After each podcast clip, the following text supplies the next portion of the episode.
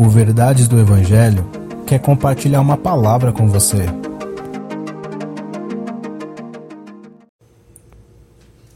Efésios, capítulo 4, versículo 25. Portanto, cada um de vocês deve abandonar a mentira e falar a verdade ao seu próximo, pois todos somos membros de um só corpo. Bom, chegamos a um ponto muito importante.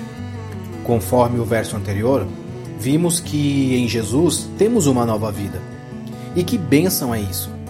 Mas precisamos agora em diante nos atentar para algo muito importante. Se temos uma nova vida, de que forma essa nova vida se torna visível? Eu quero destacar algumas coisas a você. Primeiro, através do relacionamento com Jesus.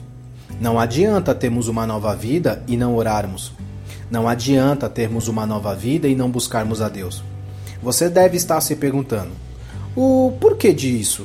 Bom, é porque a nova vida em Jesus Cristo só poderá existir se a vida dele fluir em mim e em você.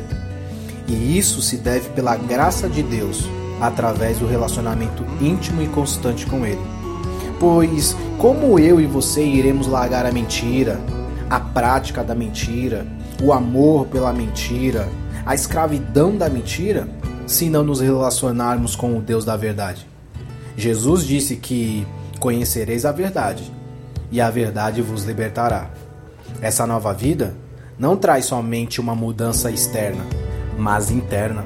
Não muda só o comportamento, mas muda a disposição do nosso coração. Que Deus te abençoe.